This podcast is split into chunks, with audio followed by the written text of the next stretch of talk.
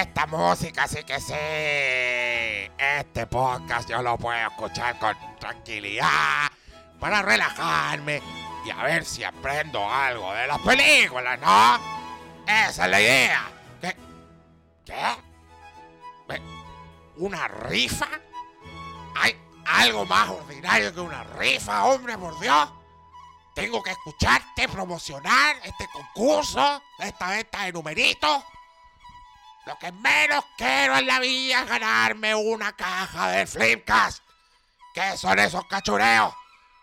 Historietas. Funko Pops. Memorabilia. Lo encuentro el colmo. El colmo. Y ese primer premio vulgar, hombre un auditor va a ir a grabar podcast con estos gordos ordinarios que lo único que hacen es comer y beber y no explicarme qué pasaba con Helio. Olvídenlo. No voy a comprar nada.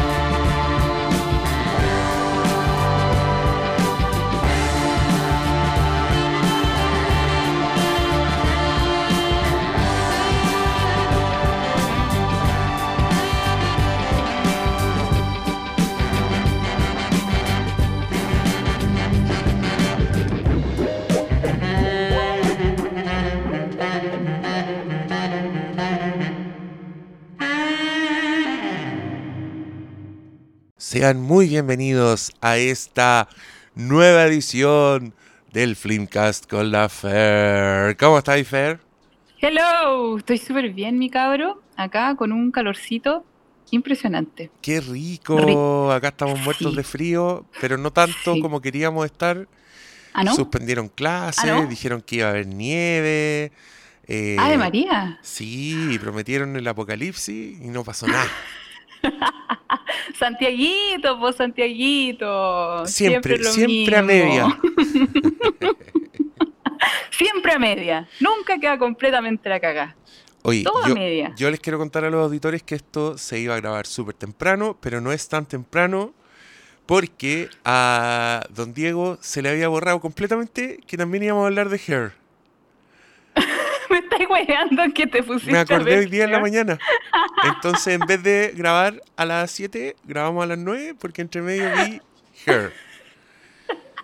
Con Joaquín Phoenix oh. y Scarlett Johansson.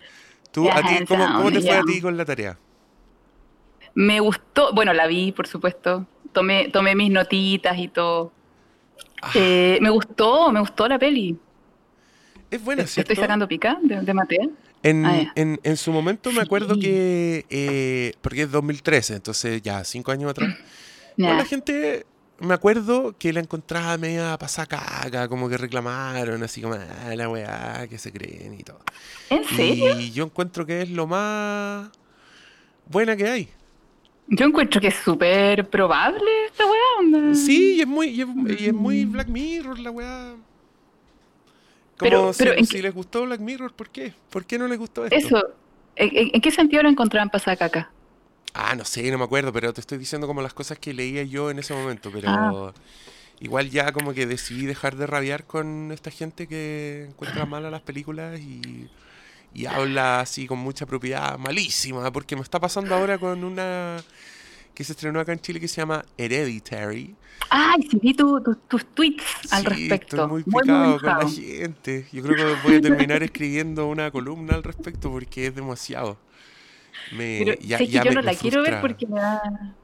Te frustra. Te frustra que la gente no se dé cuenta de, la verdad. Si nosotros hablamos de Babadook, ya. ¿verdad? Perfectamente podríamos hacer un capítulo de Hereditary. ¡Ah! Así, solo hablando de puta, de pérdidas, de enfermedades mentales, de ah, lo que quieras. Oh, Sí, pero pod- quizás, quizás ser. muy. Quizás es muy críptica para alguien que va a buscar como algo como Scream, ponte tú. Yo creo que ¿No? andan buscando el conjuro, la monja Marilyn Manson, Annabelle. Entonces se encuentran así. con una que es un poquito más pelúa, y, pero no es tan pelúa tampoco, si eso es lo terrible. A mí en el cine había gente conversando en una escena que yo de verdad me dan ganas de decirle, señora, esta escena es clave. Si no está prestando atención ahora, después no va a entender lo que está pasando y lo va a encontrar malo. Y yo creo que eso es justo lo que pasó. Después la gente.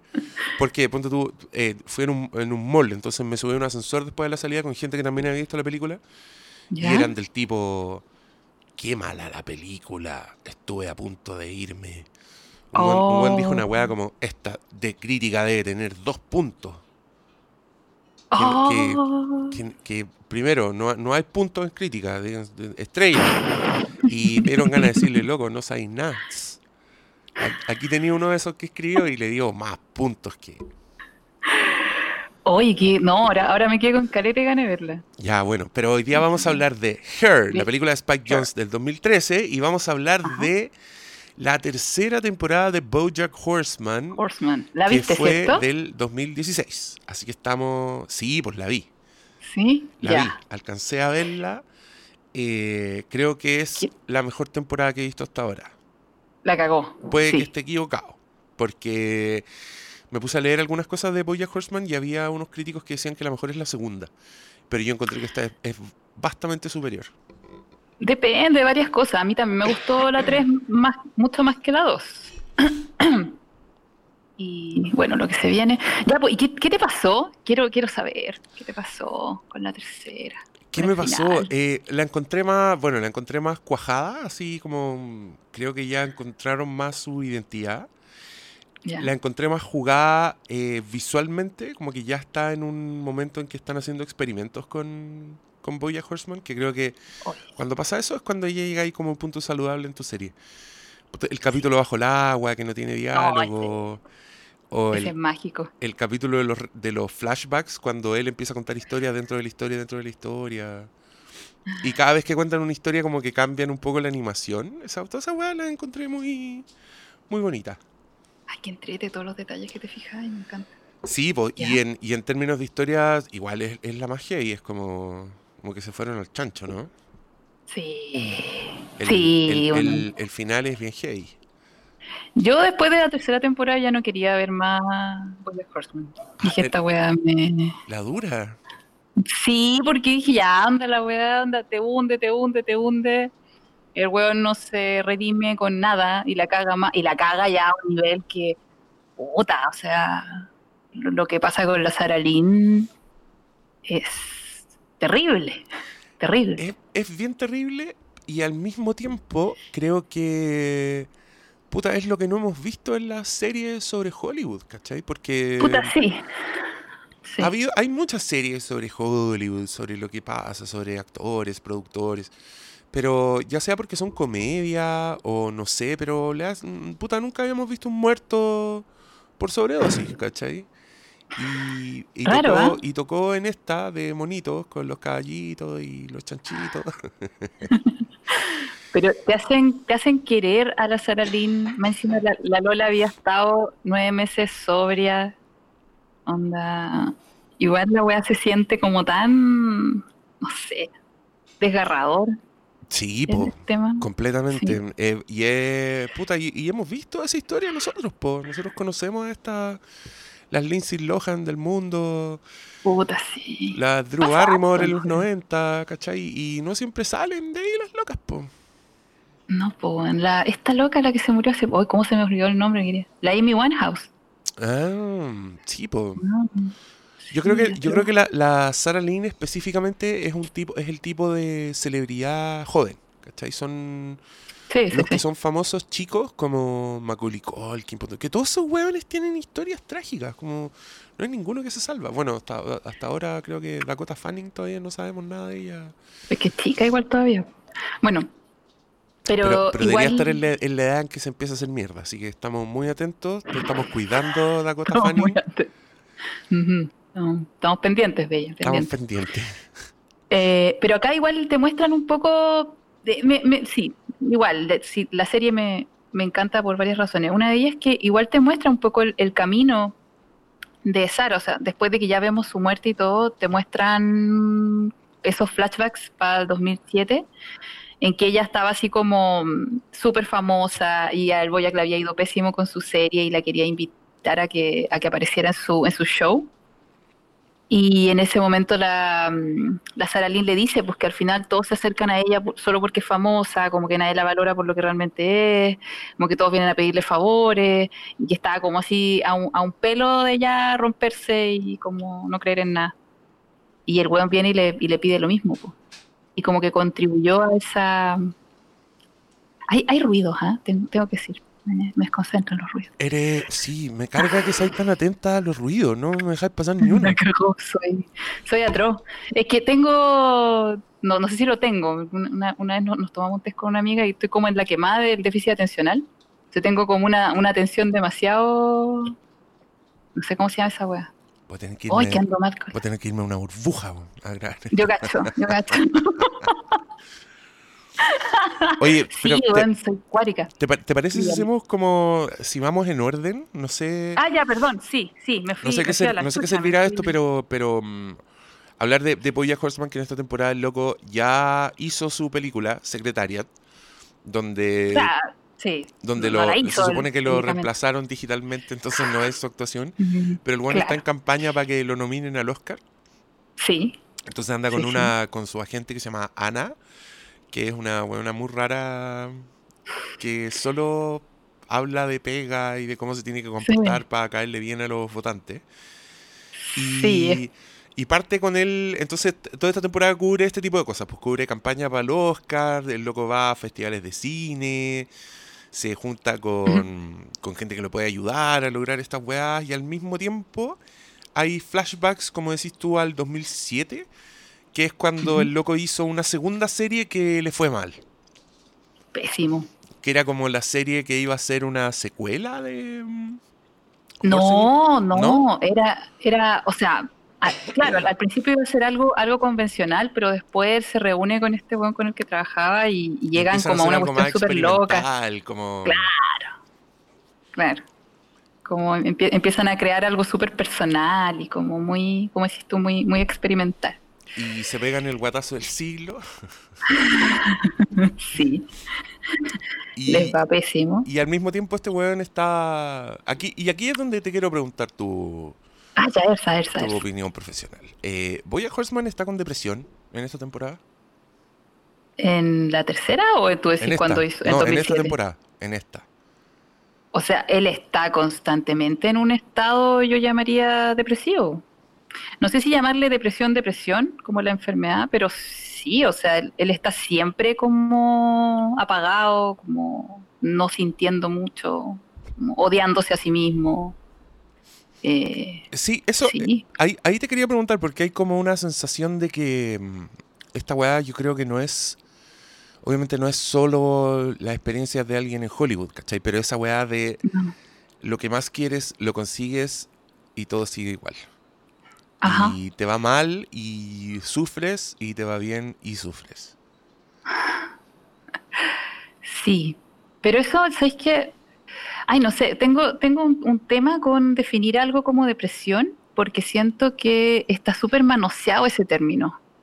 Entonces, es difícil como llegar a, a definirlo bien. Según, a ver, cuando, cuando yo así ya diagnostico depresión, eh, depresión la enfermedad que, que se basa como en un desbalance bioquímico en el cerebro, eh, siento que eso ya cuando hay, hay tratado todo para salir de ese estado, qué sé yo, terapia o whatever, y nada resulta y es el momento ya de que necesitáis como una ayudita medicamentosa. O sea, ya yo digo, ya, esta cuestión es depresión, entonces hay que hacer algo más, algo más, más físico, porque claramente cuando algo es físico, tal como la diabetes, necesitáis medicamentos para eso. Si no, no, no sobreviví. Eh, Eh, y en ese sentido yo no sé si definir lo de Bojack Horseman como algo así, bioquímico, ¿cachai? En su cerebro, o simplemente la consecuencia de la vida que le tocó y que, no sé, pues con una buena ayuda, ¿cachai? Terapéutica, el- a- alguien así podría empezar a, a tirar para arriba, ¿cachai? A tirar para arriba, que me carga esa expresión. Podría empezar a sanarse, digamos. Pero la definición de depresión a mí me aproblema un poco. ¿Por qué me, me hacís la pregunta, mi cabrón? Porque estaba leyendo una weá del, de Huffington Post que decían que Bojack Horseman era una de las series que mejor mostraba la depresión. Entonces yo dije, ah, ¿se, se trata de esto entonces? Pero en el mismo Eh. artículo hay una entrevista al creador en que el loco dice, nunca fue nuestra intención hablar de la depresión. Nosotros hablamos del personaje, que es un poco la respuesta que me diste tú. Em, Sí. pero claro, como yo no sé nada, yo voy, soy un, un hueón pimponeado por las weas que está leyendo en ese momento. Prefiero preguntar. no, es que a mí tampoco me dio, porque mira, lo que yo sé de la depresión, como el balance, desbalance bioquímico que me decís tú, nunca se me olvidar la imagen que usaste. Tú me dijiste, el, es el tablero negro de, Sí, de Inside De- Out. Inside Que acá Out, no es eso lo que le pasa a Bojack. El weón sí tiene sentimientos, sí es capaz de hacer cosas, sí tiene energía para hacer cosas. El, el weón es, es- es Ujú. increíblemente torpe nomás y, y se borra y tiene todas estas constantes que decís tú que él hace como mm, eh, no asumir lo- los errores, como Exacto, chequear las po. responsabilidades y Exacto, y- que- ¿Y, por qué soy tan cuidadosa en, en- en catalogar algo de depresión? Porque en mi experiencia, eh, cuando he tratado con personas ¿cachai? que tienen ese tipo de problema, muchas veces cuando uno ya cataloga de depresión, eso al final termina siendo súper iatrogénico, porque al final la ¿Qué es persona usa ¿Qué ese es etiqueta, algo que está como llamado a sanar, pero que en realidad daña. Un tratamiento iatrogénico es un tratamiento que al final empeora la enfermedad. O, Ah. o crea, crea otra. Entonces, a veces cuando la persona se pone la etiqueta de, ah, estoy depresiva o depresivo, eh, eso contribuye a que siga repitiendo las mismas, eh, la, la misma conducta que está teniendo, porque ya tiene una excusa, y es la depresión. Entonces, por eso soy re cuidadosa en decirle a alguien, sabes que estáis deprimido. Solamente lo hago cuando ya hemos intentado todo lo posible, ¿cachai? Como ya hemos intentado como que la persona se haga responsable de su conducta y, a- aún así no logra salir de ese estado como de, oscuridad, de, atontamiento, ¿cachai? En que, te, en que te deja la depresión. Y ahí yo digo, ya sí, esto al parecer es depresión y es necesario otro tipo de tratamiento. Pero no son la mayoría de los casos. Entonces, Y claro, no si- es el si caso viene- de Bojack Horseman tampoco. hasta ahora no. ¿Cachai? Para nada. O sea, si él tomara otras decisiones, si él se condujera de otra forma, eh, yo creo que su estado mental cambiaría. ¿Sí? Oye, y, y de, esta, de esta temporada, ¿qué, qué, qué cosas más te gustaría hablar? Porque yo creo que si vamos a ir como de ¿En capítulo en capítulo, yo creo que no nos va a servir tanto porque... No, no, no, O sea, es que ya, ya, ya queda cada vez más claro que cada temporada es como. tiene su propio arco, tiene como toda, toda su. como que podemos hablar de una temporada como un capítulo muy largo, mm, sí, como una película. definitivamente. Sí. ¿sí? Sí.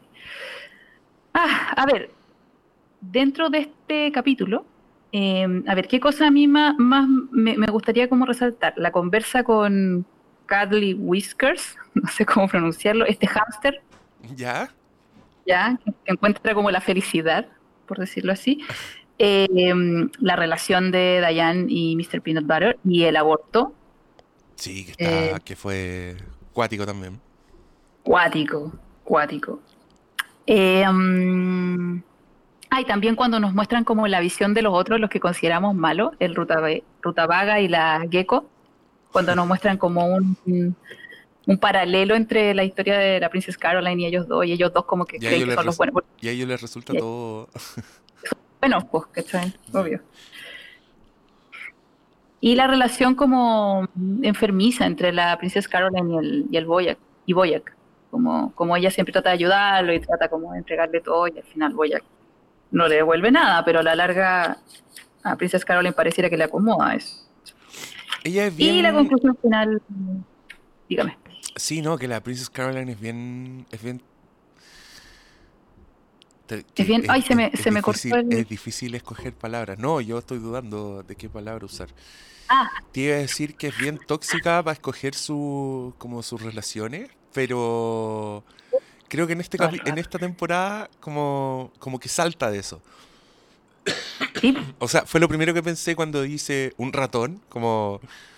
Es que la, que la, la- Ah, porque ella en un capítulo tiene una cita triple, porque tiene este asistente muy eficaz, pero que el weón también es muy raro, porque es medio Asperger, ¿o no? Asperger en el sentido de la ficción, Asperger, no Asperger real, como... ¿quién? ¿El, el ratón o No, el, el asistente. Perdón, eh, ah, el, el Yuda. Ese, el de- el weón hipster que es como su asistente y que no tiene sentimiento, como que lo dice todo así, brr, no entiende los chistes. Y este- claro, y un día esta loca tiene mucho tiempo, lo cual es muy raro en su vida, entonces el loco le pone tres citas. Y la tercera cita es un ratón, que uno dice al tiro, puta, ella es un gato, como que la metáfora está, está bien clara. Pero el weón es un buen tipo y tienen mucha química al principio. Y, y es bonita esa historia, me gustó. Yo creo que eh, estoy apreciando los momentos dulces de Bojack Horseman porque Ay, el, el nihilismo puede ser son como- demasiado. Entonces cuando ella lo llama después de mucho tiempo y el weón le dice, bueno, conocí a una mina, nos casamos, y en, en verdad es mentira, te extraño, juntémonos, ¿cachai? Y fue como, oh. Oh. Sí, adorable, adorable. Sí, a mí también me gusta mucho esa historia. Hay que ver cómo siguen en la temporada 4. Ya, no me digan nada, porque con, Eh. con Sara Lynn también me dijeron, no, es Sara Lynn, Sara Lynn, y está la weá, prepárenme por lo menos. po". Bueno, yo en, en un momento estábamos conversando en el capítulo pasado y yo te pregunté pues, si te la habían spoileado porque estábamos hablando justo de la Sara Limpo y yo no quería decir nada comprometedor. Oye, es que yo creo que no, no me la han spoileado porque creo que Bojack Horseman es súper de nicho. No creo que no es para nada tan popular como, como todos los que ven Bojack Horseman creen que es. Partiendo ¿En por, serio? Partiendo por, yo, yo partiendo, no creo. partiendo por el rating de estos capítulos. Entiendo. O sea, estos capítulos los escucha mucho menos Ah. gente que los otros. Y eso ya yo no tiene que ver con nosotros, tiene que ver con que la gente no ve Bojack Horseman nomás, ¿cachai? Entonces ven este y se lo saltan. Sí. Yo pensaba que tenía que ver, bueno, no sé, da lo mismo. Pero como, no sé, pues, como que también he, he perdido fans, qué sé yo. Ay, porque andáis posteando tu weas machistas. no, te estoy molestando. Tú sabes que este es un programa donde no hablamos en esos términos. No somos absolutos para nada. No, además, pero no me, no me imaginaba, de verdad, no, no pensaba yo que Boya Horseman es de nicho. Yo pienso que la vea, y todavía lo pienso, ¿eh? Que es la que, vea. es que nuestra cámara de eco, po. tu cámara de eco ve mucho Boya Horseman, entonces tú pensáis que todo el mundo ve y. En verdad, Oh, weón. not really. Por weas como esta ganó Trump. Por weas como que nadie Bueno, ve nah, Boya sí. Horseman. sí, por esto. No, po. pero ahí yo me acuerdo ¿cachai? que todos hablábamos como, no, pero sí, obvio que no va a salir Trump, o sea, ¿cómo se te ocurre? No, si esa, esa no la vio venir nadie. Y no, tenís, aprend- y po. no aprendemos. Después se repitió esa historia en Chile. Y así, ¿no? En el mundo. Todo se va repitiendo. Oye, perdona si a veces eh, o me demoro en responder o te entiendo mal, pero eh, por esta vía que estamos ocupando ahora se me corta cada rato el audio, entonces tengo como que adivinar un poquitito lo que me decís. A Ah, ratos. pero dime y lo repito. Aunque yo igual Ya. igual dudo y te hablo entrecortado porque no encuentro las palabras también. Ah, eres tú. Con- considerémoslo, sí. ya, no es audio. Ya. No, no era. Bueno, Eh, entonces, toquemos cada uno de esos temas. ya, pues hablemos, hablemos de, la- de, la- de las tramas, así, de, la- de las tramas propiamente tal y, y dejemos la de Bojack para el final. Hablemos de Diane y Mr. Peanut Butter en esta temporada. ¿Están en terapia los hueones? ¿Cómo? ¿Están en terapia en esta temporada? Yes. ¿Están en terapia de pareja? ¿Están... Puta, están en un momento igual que uno reconoce de sus propias relaciones, ¿o no? Como... Momento en que ya estáis medio acostumbrados, como que... No, pero además que- la Dayan le mintió. Además la, la Dayan le, le reguete contra mintió a Mr. Peanut Butter con este viaje a. ¿Cómo era? Crack. Cordovia. Ah, Y verdad, pues el, después el vuelve. remanente este de la, de la segunda temporada. Tienes razón. Sí, po. sí, pues estuvo no sé cuántos meses donde Boyac Escondida. sin decir. Sí, po. O sea, Sí, esa, eh. esa wea. Es, es una mala relación esa. Son. No se dicen las weás, están ahí. O sea, a- no sé si son una mala relación. La verdad es que eh, puta, están tratando de hacer que funcione. O sea, son dos personas diferentes eh, que se encontraron y como que a cada uno como que le atrae todo lo, lo del otro que no tienen en sí mismo. Lo decían en un capítulo al principio, que uno es un, como que la, la Diane es mucho más deprimente y P- Mr. Peanut Butter es mucho más alegre y, y extrovertido, etc. Pero Entonces, es, como que se un- es un atraen. fals- es falsamente alegre, po. Es el weón que no. Que no dice las emociones cuando se junta con el hermano. Ah, sí. No me hablé, está todo bien. Sí, ¿Cachai? sí, sí. Que. Pero, ¿sabes qué? Me, me- eh, perdona, perdona, continúa. No, dale. Si tú, eres tú la que tiene que hablar más aquí, no yo. Yo soy el Gil que, que la caga. Pero What? es que creo que creo que reconozco esa actitud. Como ¿Cre- ¿Crees que qué? reconozco la actitud de Mr. Mm. Peanut Butter. Esa weá de no, está todo bien, no quiero Es que saber. no, eso- yo eso- n- no digo que seamos así, pero creo que somos así en algunos momentos de nuestras vidas. O nos Por eso, engrupimos con. Por, por eso lo encuentro bonito, po, porque son, son como una pareja, pucha, que podría ser súper real. Onda, todos hemos sido alguna vez Mr. Peanut Butter tratando de, de ignorar lo, lo negativo, lo feo, lo que no nos gusta.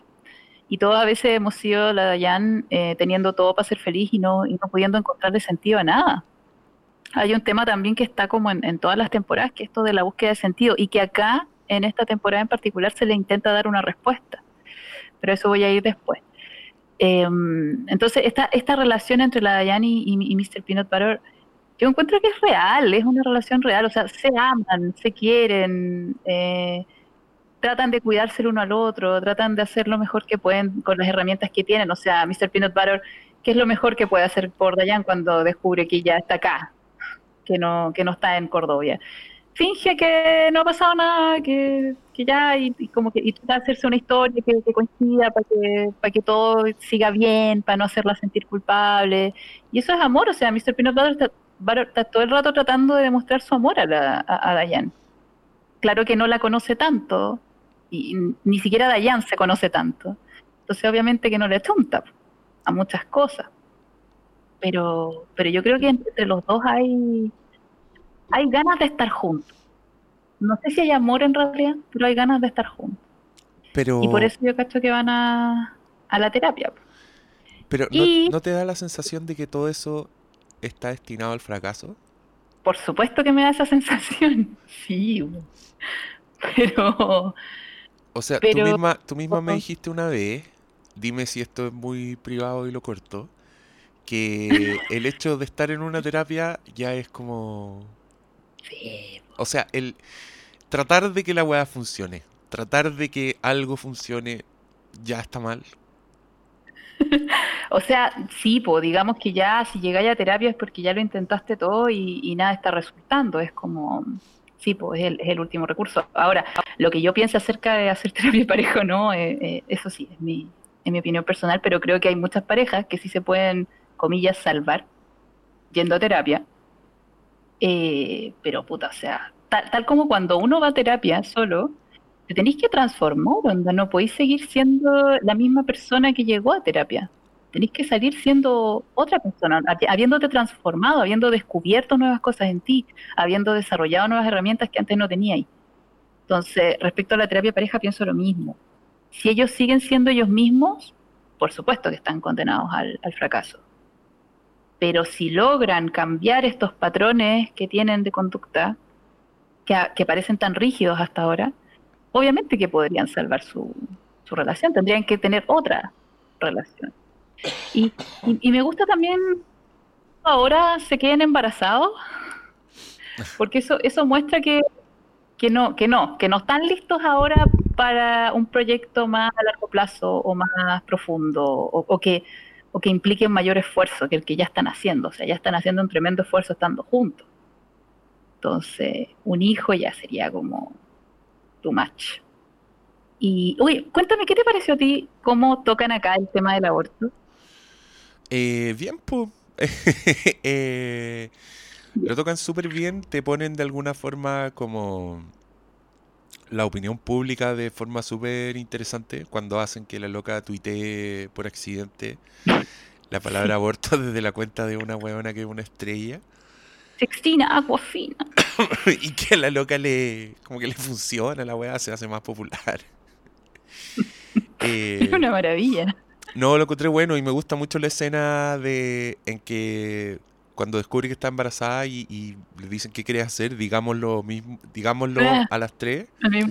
Y ella dice aborto y el buen dice que te hagas un aborto y, Mr. Peanut Butter dice, pucha, ¿no dijimos lo mismo? es tan adorable. No, sí. No, pero me, me, me, encantó la forma en que trataron el tema. Onda. Bueno, se nota que son muy eh, no pro vida. Sí, eh, no es, no es ni, tema la weá. claro, está clarísimo. Se reían de, de los manifestantes de que se ponen ahí en Planet, Planet Parenthood. Y me, me, encantaron todas las bromas al, respecto. Eh, me gusta también que la mm, como la como, como muestran también el tema del aborto desde una mirada, claro, como intentando no juzgar, mostrando igual el juicio que se da, pero intentando al mismo tiempo no como reírse de ese juicio. Y, me gusta mucho al final lo que dice esta, esta Lola que, la Diane encuentra en la clínica que también se va a hacer un aborto. Que ¿No veis que a la Diane le cargaba lo de la, la canción que hizo la Sextina Aquafina, que es muy políticamente incorrecta, extremadamente políticamente incorrecta? ¿Te acordás de la canción? Sí, me acuerdo. Hermosa. Eh, y, la, y la Dayana alegaba, ¿cachai? Que la cuestión es muy políticamente incorrecta y bla, bla, bla. Y la, lo que le dice la niña es, pero es un chiste, pues, como... obvio que es un chiste, no, no podéis decir eso de en serio. Y si es un chiste, significa que te podéis reír de esto, y eso lo hace menos aterrorizante, menos aterrador. Mm. Y guau, a mí me, me encantó esa mira. Me encantó esa mira porque si hay algo que está siempre presente, bueno, en Estados Unidos creo que si tú te vas a hacer un aborto, como que hay mucho folleto que te induce a no hacerlo, hay, bueno, gente afuera de la clínica que está alegando para que no lo hagáis, eh, esta cuestión que hacen a la, a la Dayan mirar videos de cachorritos, de lo, de lo que podría haber sido su hijo, sí, la y que verlo sola. Eh, bueno, sí, tiene mucho que ver con prácticas que se hacen, como por ejemplo que si quería abortar tenéis que escuchar el, latido de, la guagua. Yo no sé cómo es la legislación actualmente en Chile, pero en Estados Unidos igual como que se castiga un poco a la, en algunos estados, se castiga un poco a la, a la persona que decide abortar. Entonces, como es, encontré importante que se mostrara todo eso y que se mostrara también el tipo de personas que aborta, que como que no, no son asesinas de niños sino que, puta, son personas, que como que, chucha, y, que no es fácil tampoco la decisión, o sea, no es como, no es como sacarse una muela. Entonces, claro, claro, como que la diferencia ahí en este, en, en el país desarrollado, digamos, es que te pueden molestar todo lo que sea, pero finalmente podéis hacerlo y la decisión es tuya, Como yo esto lo sé por películas nomás, pero ponte tú en, en Six Feet Under, que ya no, ya no viste. Ah, podríamos retomar eso. Hay un personaje que se hace un aborto y, ahí es, lo contrario. Te muestran que no hay absolutamente ninguna resistencia de ningún tipo. La loca llega, la weá es súper fría, súper eficiente, es como ya, eh, asiento, espere, póngase esto, va a venir alguien a buscarlo, llega alguien a buscarlo, se lo lleva para adentro, como que hay muchas personas en lo mismo y claro, ahí e, ese personaje lo pasa mal solo, ¿cachai? Es, ella la que está constantemente pensando en la weá, pero no hay nadie diciéndole, oye, tiene uñas ya tu guagua, ¿cachai? Como el tipo de weá que... Ah. pero es que... En Juno pasa eso, ¿te acordáis de Juno? Está embarazada adolescente.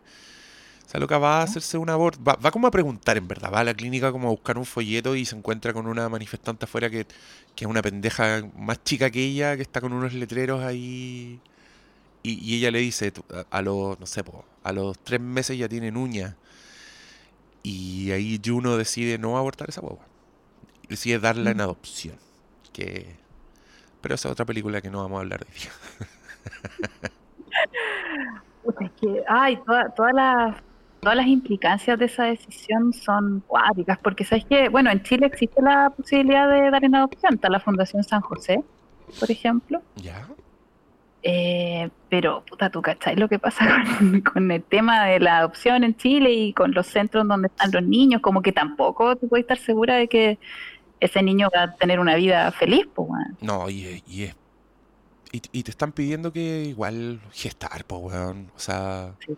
Pasan Que- nueve meses con esa vida que después la soltáis y. No, no sé. Bueno, estamos metiendo en, un- en la pata de los caballos. Yo, yo creo, ¿cachai? que es necesario abrir este tema. Sí, lo estamos metiendo en la pata de los caballos, obviamente. Pero yo creo que es necesario hablarlo porque está todo tan cubierto por un manto de tabú que hace que la decisión sea aún más difícil y que esté aún menos informada, Sí. que puede llevar a muchas personas a tomar decisiones que quizás no le hagan bien, pues, ¿cachai? Y hablo para los sea, Yo siempre he dicho, yo soy súper pro aborto, pero creo que eh, si viene alguien a mí, ¿cachai? Y me pregunta, yo le preguntaría a ella primero qué, qué, qué espera en su vida, qué quiere, qué desea. O sea, puede que para esa persona en particular lo mejor sea tener la guagua, como que puede que para otra persona en particular lo mejor sea abortar y así. O sea, yo creo que no hay como una, no hay una verdad en esto. Bueno, como casi en nada en realidad. Y por, eso me gustó al fin ver, una visión así, porque nunca había visto una visión así, como la que muestran en la serie acerca del aborto. Y me gustó, me gustó sobre todo porque al final una de las últimas escenas, eh, la princesa Caroline le dice a Diane, no necesitas dar explicaciones a nadie. Porque la, la no, no sé qué cosa estaba diciendo y, y la princesa Caroline que se había mostrado como envidiosa un poco de ella, de Sí, Diane. porque que también es, Porque la- es un rollo en ella. Sí, pues ella quiere tener guagua. Eh, y al final ella le dice así como, no, no, no, no tienes que estar dando explicaciones. Y me gustó eso. Siento que esa es, con eso sí estoy absoluta, absolutamente de acuerdo. La persona que lo hace o que piensa en hacerlo, eh, no le tiene que dar explicaciones a nadie. Tiene que hacer lo que piensa que es mejor. Oye, acá, acá en Chile tenemos las tres causales, porque es como la definición legal de dar explicaciones. Sí, pues necesitáis uno de tres motivos para hacerlo y tiene que estar ultra justificado y, y- y así todo puede haber objeción de conciencia, que ahora hace poco recién dijeron que era ilegal y que no se puede tener objeción de conciencia. O sea, en, en instituciones públicas creo que no, pues. Creo que para los abogados es como parecido también, onda, que si ellos no quieren defender a alguien que está acusado de algo, ellos no pueden, no pueden objetar, onda, tienen que hacerlo. Si es que son del servicio público, Mm. creo, no estoy segura. Pero una vez vi a un, a un abogado que comentaba eso. Ahora, en el servicio privado, no sé, bueno, ahí ya... Se supone que igual no pueden, pues si esta cuestión está... Lo que hizo la Contraloría fue justamente para parar a los médicos de la Católica, que eran los que estaban weando, pues y esa weá es, Ah, es claro. privada, se supone. Puta, sí, pues que si soy una institución privada. Ah, no sé, weón, yo ahí, ahí ya también me, me, me cuesta- Porque, ¿cachai? Que me, me pasa a mí que siempre tengo, o sea, pienso en la, en la persona que aborta. Y, y ¿cachai? Sí, Que si tenéis un médico que no quiere abortar y que lo están obligando, ese weón no lo va a hacer como de la mejor forma para ti, ¿cachai? Que estáis abortando. Onda, no sé, pues acá, ¿cachai? Me, me han costado historias de, de la Unión Soviética en donde te, abortas, te hacían abortar, pero sin anestesia, porque obvio, porque Pa' necesitaba... Sí, sí, pues. Tenés que sufrir. weón. Ya, pero esas weas son, son, son monstruosidades, pues son... O sea, piensa, piensa que la objeción de conciencia es como... Es ponerle una letra chica que por definición es la subjetividad misma a una weá que están tratando de hacer deje de ser subjetiva, ¿cachai? Que deje de... darte una, una herramienta de salida, darte una opción cuando te han pasado cosas horribles, cuando tu vida está en riesgo, cuando un embarazo te puede matar, ¿cachai? Cuando te violaron, que son weas... ¿Por qué tiene que llegar un weón de afuera, un médico, que en este caso tiene que hacer una pega? O sea, perdón, si no te gusta, weón, puta. Todas nuestras pegas tenemos un minuto en que hacemos algo que no nos gusta.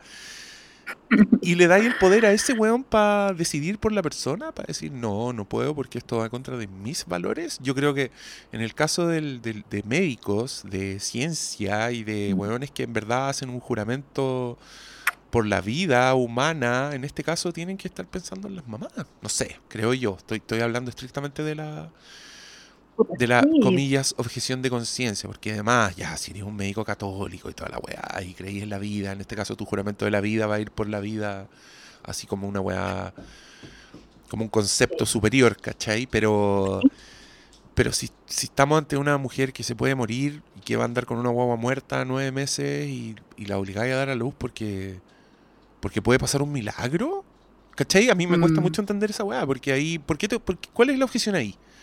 En ese caso en particular, en el caso de que, weón, este embarazo puede matar a la mamá y la guagua está muerta desde el cuarto mes, obliguémosla a andar cinco meses con un cadáver en su, guagua- en su guata que la puede matar. Esa weá yo no la puedo entender. ¿En verdad es la opción de que haya un milagro? Es como pensar, Dios da la vida, solo Dios la quita, entonces esta weá tiene que seguir su curso natural, ¿cachai? ¿Y dónde para esa weá? Pues, o sea, Mm. cuando los testigos de No, Jehová no quieren que le hagan transfusión de sangre a sus hijos, ¿cachai? El doctor que no quiere hacer un aborto debería entender esa weá y decir, sí, ok. Ya, ya. Preguntas, preguntas sin respuesta. Pero que, que abran diálogos, pues, ¿no? Sí, ojalá que no se pues. enojen la- las pocas personas que escuchan estos capítulos. Ah, son pocas, da lo mismo, digamos lo sí, que estamos, sea. estamos en confianza.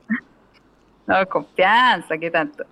Bueno, así con ese tema. Me, ah, y en ese mismo capítulo yo te hice una pregunta eh, que ya debes haber olvidado, obviamente. Y yo te comenté, eh, en ese capítulo en particular eh, hay un abuso sexual que no es catalogado como tal. Oh, Y que es algo súper chico, Recuérdamelo. que te dije... No, no, no, si no, no, no te dije exactamente cuál, yo te dije, mira, en esta temporada, ¿cachai? Hay una parte donde hay un abuso sexual, pero ocurre desde una mujer hacia un hombre. Y como ocurre así, la weá ni siquiera se menciona ni, ni, ni, ni nada, sino es, es como un chiste más. ¿Y, cu- y cuál era? Ni lo registré. ¿Cuál era? Obvio. Oh, En- soy lo antes- peor. No, no eres lo peor, por favor. Eh, es que me, me imaginaba que iba, iba a pasar totalmente inadvertido para todos, sí, obvio, po. Eh, porque nosotros asociamos abuso sexual siempre a mujer como víctima y, y- Sí, cuando po. le pasa a un hombre es como chistoso.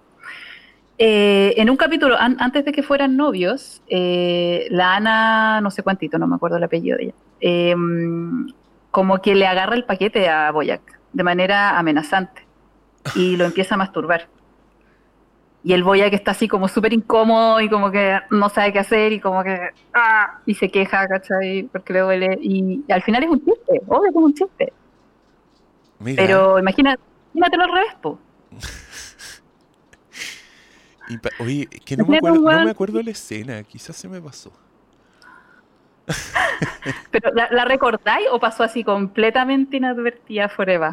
No pasó. Es que mira, varias veces me pasó que me quedaba dormido viendo Boya Horseman. Y Ya. no porque estaba fome, sino porque lo veía al final del día, ¿cachai? Y después el Ah. otro día re- retomaba de donde yo creía que había quedado. Entonces ahí puede que haya habido un vacío legal en que vi Bueno, menos pasa- de lo que pensé que había visto, por ejemplo, porque no me acuerdo de esa escena. Sí me acuerdo de ellos teniendo relaciones sexuales y ella siendo Ah, muy no, sí, rara sí. Y teniendo como una doble sí, vida. Cuando, sí, el, cuando el la va a espiar, ponte tú y la loca tiene, vive como en una casa así Normal. y está mirando el vacío. No, y, no co- y como que se le, se le derrama algo en, le- en, el- en la, en la polera que tiene puesta, así es, es como una wea así muy, una buena demasiado normal. Sí, pero tenés razón, el, el abuso pasó. Pero, pero hablemos de esa weá, porque es verdad, mira, sí. A Sí, mí, po, basta que quiero tú veas, basta que tú veas estas noticias de profesora que se comió a un pendejo de 17 en el colegio. Y generalmente las fotos son como una mijita rica, así como que parece profesora de película porno, no sé por qué. No sé si será la foto que escogen mostrar, pero siempre son como escotes, lentes, ¿cachai? Y los comentarios de esa weá son. Ay, qué suerte, pendejo rajugo. Ojalá me hubiera pasado, ¿cachai? Y nunca son. Y veí el, el- la noticia al revés: profesor que abusa de una menor. Y al, está la zorra, pues, weón, mátenlo. A mí, mira, yo, yo el primer contacto que tuve con este doble estándar muy extraño fue una vez que me junté con unas amigas que son profes. A ver. Y, eran profes de un cuarto medio, y un cuarto medio como medio cuico, entonces los weones eran casi rugbyistas, así como... Puta, unos adolescentes muy, muy facheros. Y yo me acuerdo que me subí a un auto con, no sé, pues, tres de estas profes que eran amigas mías y iban comentando, oye, ¿y viste cómo está Javier? Oye, ese weón se, se pegó un estirón, yo no reconocí. Y, mijito rico, weón", así como comentando. Y yo dije, que si este auto fuera con puro hombre y estuvieran hablando lo rica que están las pendejas, esta weá sería inaceptable. Y, No, y, yo te digo que esa conversación no era nada de terrible. Era. Ah, Yo, yo solo me escandalicé cuando mentalmente le cambié el género a lo involucrado en mi cabeza. Es que eso, eso pasa, mira, cuando yo era muy, muy feminista, eh, una, una amiga que también es feminista me decía, mira, una vez que te ponís los lentes del feminismo y empezás a interpretar todo así como viendo las diferencias de género, eh, eso te caga la vida porque no eres capaz de ver nada de la misma forma. Y claro, yo me ahora tengo puestos los lentes de, digamos, del género más que del feminismo. Y, y es verdad, pues bueno, empecé a ver cuestiones que antes pasan súper inadvertidas. ¿Qué pasa aquí? ¿Por qué generalmente la profe es tan rica? Porque generalmente es así igual, ¿cachai? Eh, porque, a ver, en el, caso de los abusos, sea abuso sexual, abuso de cualquier forma, hay un abuso de poder. Eso es lo primero que hay para definir la cuestión como abuso. Eh, y, que, y el poder en los hombres se manifiesta en plata, en un puesto eh, superior, en la pega, en muchas formas, ¿cachai? Como ya hemos visto tantos casos. Y el poder en las mujeres, entre muchas otras cosas, eh, la belleza da poder, el atractivo físico da poder. En las mujeres, no así en los hombres. Un hombre rico no, no es tan poderoso como un weón que tiene plata o que tiene, qué sé yo, poder económico. Las mujeres eh, tenemos poder si es que somos muy lindas. Entonces, estas profes, ¿cachai? Son ricas porque son eh, personas que tienen poder sobre estos niños, ¿cachai? Además de la, de la posición de profesora-alumno, que ya ser profesora te da poder. Eh, a eso se suma el poder de ser alguien atractiva. ¿Qué pasa, mi cabro? Si alguien, si una mina muy atractiva, muy rica, se te tira encima, por mucho que tú tengáis miedo, tengáis 15, 16, 17 años, por mucho que no sepáis qué hacer, tú no lo vayas a reconocer. ¿Qué van a decir los otros? ¿Se llegan a enterar de que le dijiste que no a la profe rica? Y ahí está esa, esa dinámica de poder maligna, que es la misma que se ha dado, qué sé yo, con Harvey Weinstein, eh, donde la- las lolas que, aceptaban eh, tener, qué sé yo, sexo o lo que fuera con él, era porque también temían las consecuencias de decir que no. En el abuso de mujeres hacia hombres pasa. Los hombres acceden por temor a las consecuencias de decir que no. Y ahí me da mucha pena la situación actual porque siento que toda esta oleada de feminismo que busca igualdad de género podría haber chorreado para los hombres también y podría haber mostrado también mujeres tenemos poder y hacemos, y hacemos y abusamos de él, de este poder. Siento que ahora la cosa se está yendo mucho al, al extremo de que las mujeres se nos está facilitando el abusar de nuestro poder. Se está facilitando el que haya mujeres que puedan acusar a un hombre de algo falso, porque no va a haber nadie Sí, es verdad. y, y ahí, puta, y hay una interacción. Es que yo no más de un separado que tiene miedo de hacer cualquier wea que vaya a enojar a su ex, porque esa ex tiene el poder de quitarle a sus hijos. Tiene, tiene el poder de acusarlos de algo ¿cachai? que no hicieron, pero al final nadie les va a creer que no lo hicieron. ¿Sabes qué? Yo no sé si viste la carta que escribió uno de los hijos adoptivos de Mia Farrow en relación a Woody Allen y toda esta historia de la otra hija que se supone que él la abusó y todo. Ah, sí, pues y que dijo que Mia Farrow era la mala, básicamente. Sí, pues ahí en esa situación tú no podís, onda, para el lado de quién te tiráis, sino, ¿cómo, cómo podéis saber qué fue lo que realmente ocurrió? ¿Cachai? Pero hay mucha gente que no ha dudado en condenar nomás a, a Woody Allen. Yo estaba entre esas personas hace, hace un tiempo. Eh, porque obvio. O sea, ¿cómo, cómo le vaya a creer al weón? ¿Cachai? Y, y estamos súper poco acostumbrados a considerar a las mujeres como sujetos que también tienen poder en hartas esferas. Mm. Sí, es verdad. El tema es que no es en la esfera laboral, ¿cachai? ¡Oh! Hay un, hay un perro hinchando las pelotas en este set. Sí, ese, ese no fue tu Quiere- gato. No, no Quiere, fue tu quiere gato. participar en, en la conversación. Oh. Pequeño. Bueno, pero eso, y por eso, ¿cachai? Yo quería poner el acento en esa escena en particular, porque Ana es una mujer que, al menos en ese momento, tiene poder sobre Boya. Sí, claro. Lo maneja. ¿cachai? Y, y puede, y la Ana puede manipular emocionalmente súper bien. Esa es un área de poder de nosotras. Como tendencia, las mujeres podemos manipular emocionalmente mucho mejor que como pueden manipular los hombres, emocionalmente. Y eso da poder. Y hay que decirlo. ¿Hasta cuánto?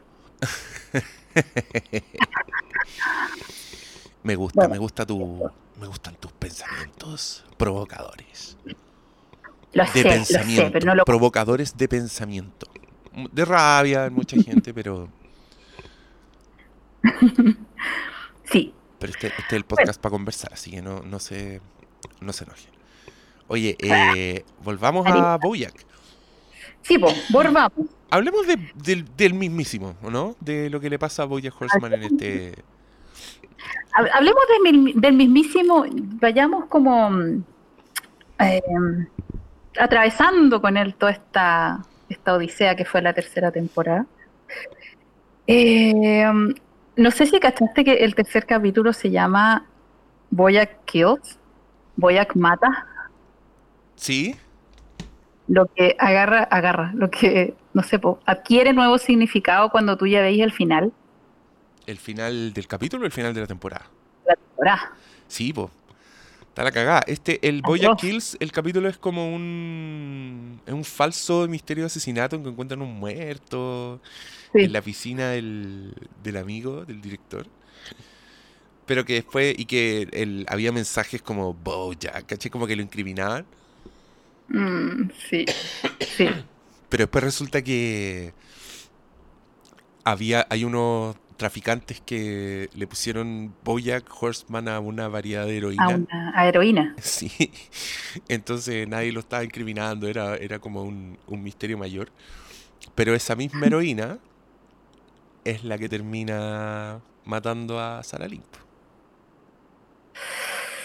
Bueno, entre, entre varias otras cosas también, pero Claro, pero es como la, es la, es la que, es la última hueá que se mete en el planetario. po. ah, es, la, es la última. Sí, po. Oh. Y te, te cachai, yo no sé si eh, le, le pusiste atención a, a que la, la Sarah Lynn como que le gustaba mucho el planetario y que incluso el, el primer video que muestran de ella lo hizo en el planetario. Guau. Muestran un videoclip de... Sí. No, eso, se- eso se me había pasado, ¿viste? Atroz. Ya, pero en, en ese mismo capítulo, en donde muestran este tema de la heroína y esto de, la, de las ballenas, eh, las ballenas sexys, eh, dentro de todo este misterio, ellos van a la casa de este hámster Ajá. eh, que desaparece, que está desaparecido, y después lo encuentran como en una casa que él tenía donde se iba a esconder como de- del ruido mundano, y este weón les da como unos consejos súper como zen, algo así. Sí, es verdad. Ya. Y ahí yo encuentro que es como es- este primer intento de darle como sentido a todo, que, que la, la búsqueda de sentido es como una constante en esta serie. Y yo creo que aquí como que hacen el primer intento de dar una respuesta un poco más profunda, más sólida a, a esa pregunta. Y ahí el, este, el Carly Whiskers eh, se manda un montón de, frases bacanes. Una em- empieza di- diciendo que porque le dicen que se ganó un Oscar y la weá, y él les dice, un Oscar no tiene sentido, nada tiene sentido. Eh, Le dice, a veces debes hacerte responsable de tu propia felicidad. Eh, toma un largo tiempo darte cuenta de cuán miserable eres y aún más descubrir que no tiene por qué ser así. Solo después de que renuncias a todo, puedes comenzar a encontrar la manera de ser feliz. Eh, ¿cómo, cómo, cómo te suena esa weá? ¿Como muy New Age? Muy Buda, ¿o no? Como el budismo, como renuncian a todo. Pero en su momento también, o sea, es el tipo de cosas que te hacen sentido durante tu vida, ¿no? Como que las vais descubriendo. Siempre que ese sentimiento yo lo encontraba súper bueno. El como, pero weón, tenía un Oscar. Como que, ¿qué más querí? Como, creo que como seres humanos igual nos sentimos así en la vida. Como, loco, tení, tenís la media pega, ¿qué te importa? O, bueno, tenís polola, ¿qué te importa? Y es siempre que uno está, cuando uno está como más atrás en la vida, esta meta siguiente te da la sensación de que o va a arreglar las cosas, o va a mejorar, o cuando tengas esto, las weas van a ser distintas. Y vas avanzando en la vida y te vas dando cuenta que en verdad siempre hay problemas para pa, pa no ser feliz, para que no tengáis todo lo que tenías. Entonces, claro, uno se va haciendo viejo y ya va sintiendo que eso es la vida, ¿no? Y ya weas como el mito de Sísifo te empiezan a hacer tanto sentido y lo empezáis a aplicar a todo. Y... Sí, o sea, lo que, como que la, la idea que tiene esta, esta serie es un poco que no hay un sentido. Onda, que en realidad, yo creo que cuando el, el hámster se refiere a, a renunciar a todo, es como a renunciar a esta búsqueda de sentido. claro. Deja ir eso, no, no, no importa.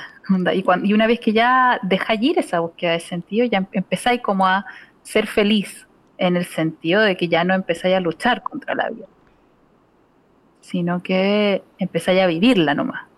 Y a no estar buscando el próximo, la próxima meta que alcanzar, sino que estáis acá nomás, sin, sin buscar un objetivo, sin, sin, sin centrarte en el futuro en vez de estar acá. Y eso sí, pues súper budista. Y yo no sé qué tan realizable es para todos nosotros, porque suena re bonito, pero, No, pero volver tipo- a la vida y como- ¿Qué? El tipo, es el tipo de weas que aprendí después de mucho tiempo y, y probablemente cuando ya no te sirve. Listo. Cuando estés a punto de morirte. Sí, ahí decía, ah, era verdad. Pero antes. Sí, en, reali- en realidad a mí me, me- me cuesta un poco eh, como comulgar totalmente con esa idea, porque tiendo como a, a sentir que hay como ciertos valores o principios que nos mueven a cada uno y que pueden ser súper diferentes. Y mi, mi respuesta de ahora, ¿cachai? A, a mis 35, que obviamente todavía no alcanzo la sabiduría de alguien que a punto de morirse, eh, es que si funcionáis en base a esos principios que son tuyos y son personales, la vida pareciera tener sentido, al menos por un rato. Entonces, y, y, lo- y los principios no se trata de objetivos que alcanzar, sino que se trata de formas de vida. Por ejemplo, no sé, pues si uno de tus principios es ayudar a los demás, ser, ser alguien que se preocupa del bienestar de los demás, vais teniendo diversos objetivos que van a alcanzar esa, esa meta. Y si lo pasáis mal en, la consecución de ese, de ese principio, eh, sabéis que es por algo que vale la pena. Y, y eso, como que los valores, los principios que son más basales en tu vida, yo siento que le pueden dar sentido a tu existencia. Todavía no llego a la parte en mi vida donde digo, sí, bueno, nada tiene sentido y, soy feliz con eso. No puedo. Aún. ¿Y usted?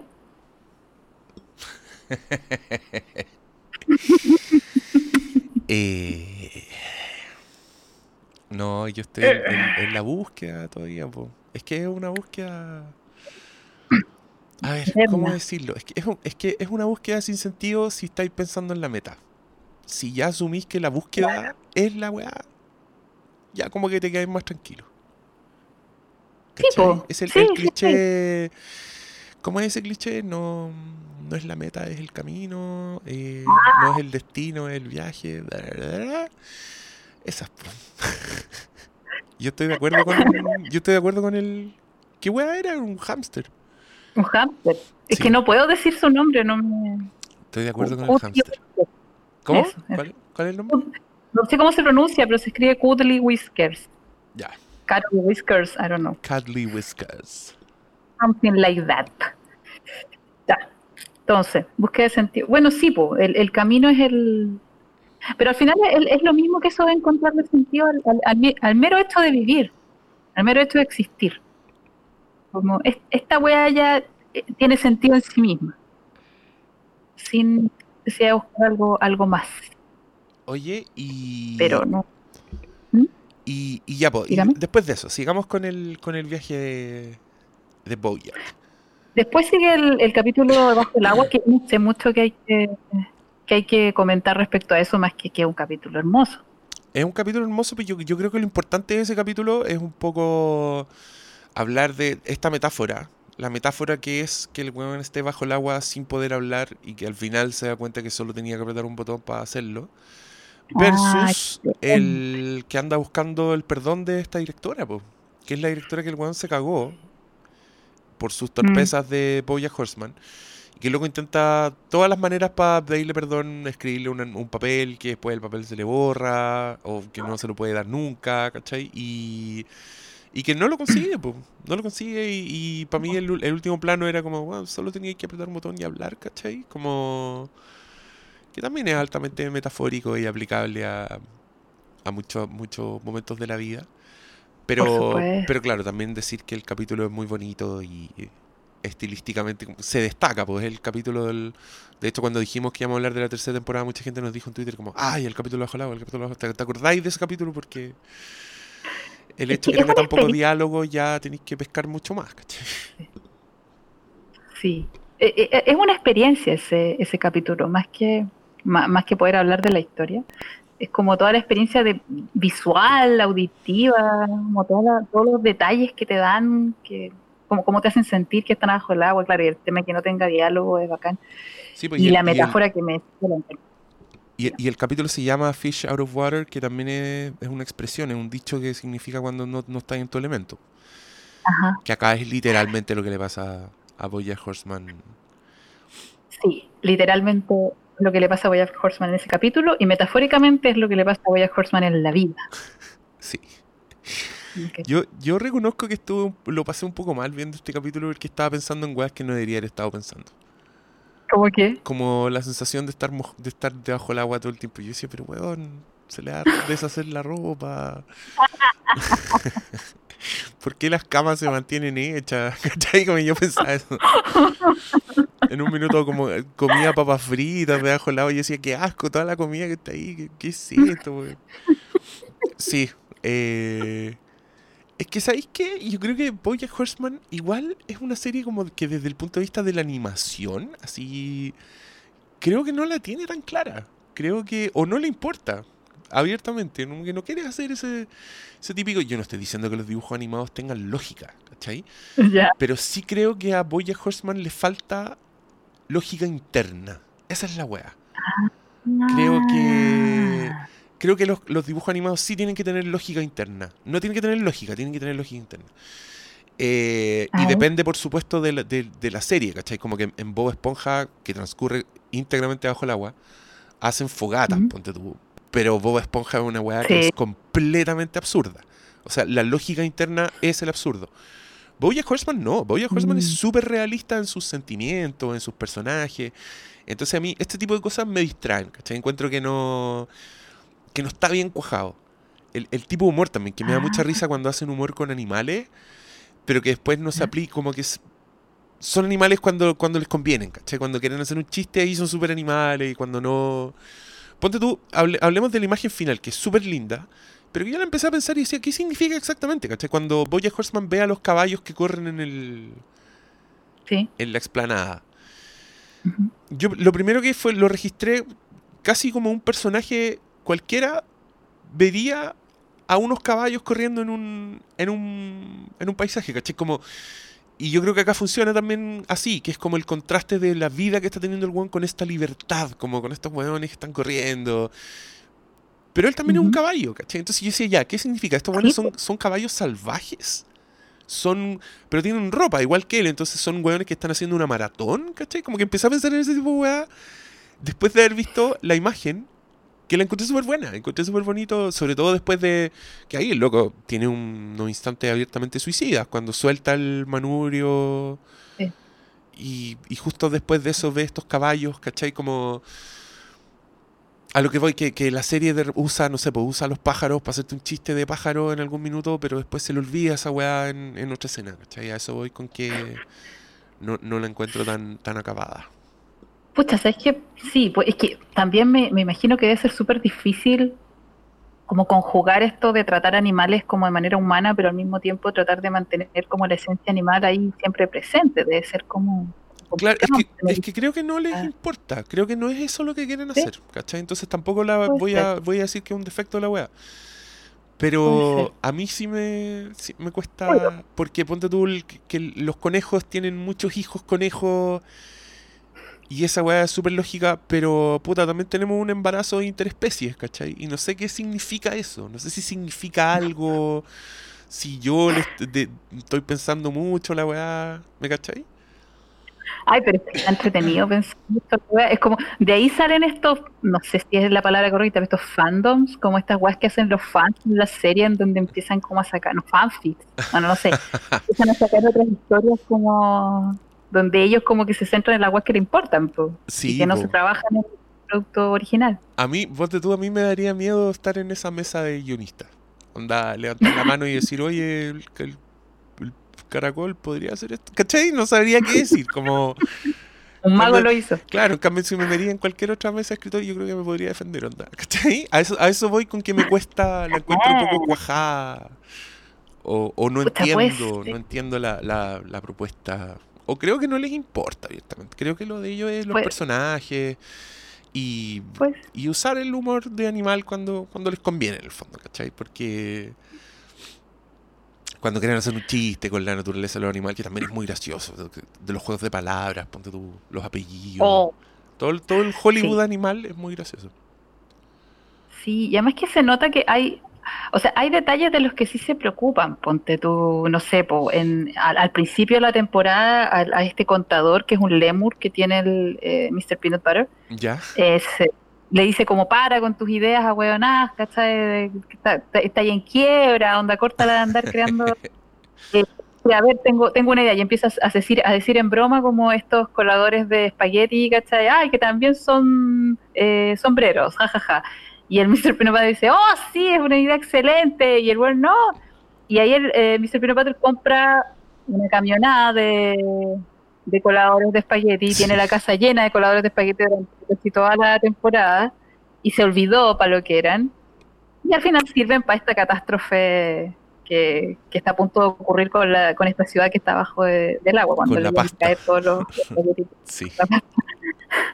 ¿Cachai? Entonces ellos como que se preocupan, claro, de mantener ciertos detalles, cierta coherencia. Sí, es como. es una lo- no, es una, Pero- es una lógica. Tiene mucha lógica narrativa, pero creo que le- lo que le falta es como en la Ah. lógica del universo. Eso, eso es lo que creo yo. Puta, qué Pero- interesante, weón. Estas son las cosas que ustedes se pueden hablar cuando hablan los cuatro, ¿no?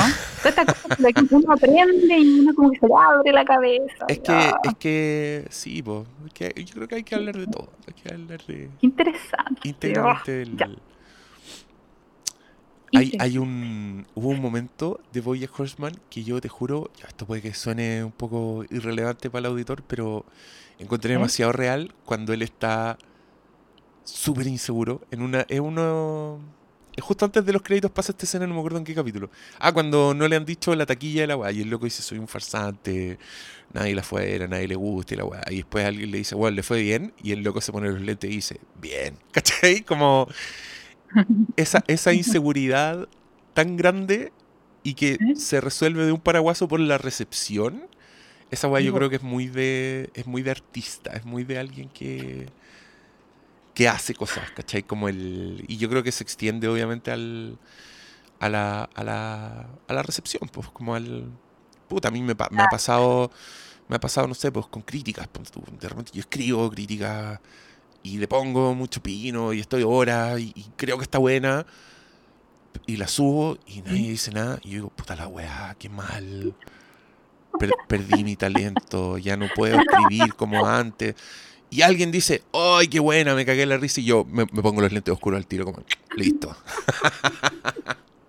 Pero Hermes, por Dios. Pero hasta entonces estaba completamente perdido, así, insegurísimo de todo. Y yo creo que eso le pasa a todo el mundo que, que- que crea cosas o que, o que... Yo creo, yo creo que esa es una weá evolutiva necesaria. Onda, cuando somos guaguas dependemos absolutamente de un otro para todo. Para vivir, para comer, para respirar, para todo. No, no para respirar, pero dependemos de un otro para sobrevivir. Y a medida que vamos creciendo, dependemos de los otros para que nos digan qué estamos sintiendo. Es súper conocido el ejemplo de que un niñito muy chico se saca la cresta tiene que mirar a los papás primero y para cachar si se pone a llorar o no. Claro.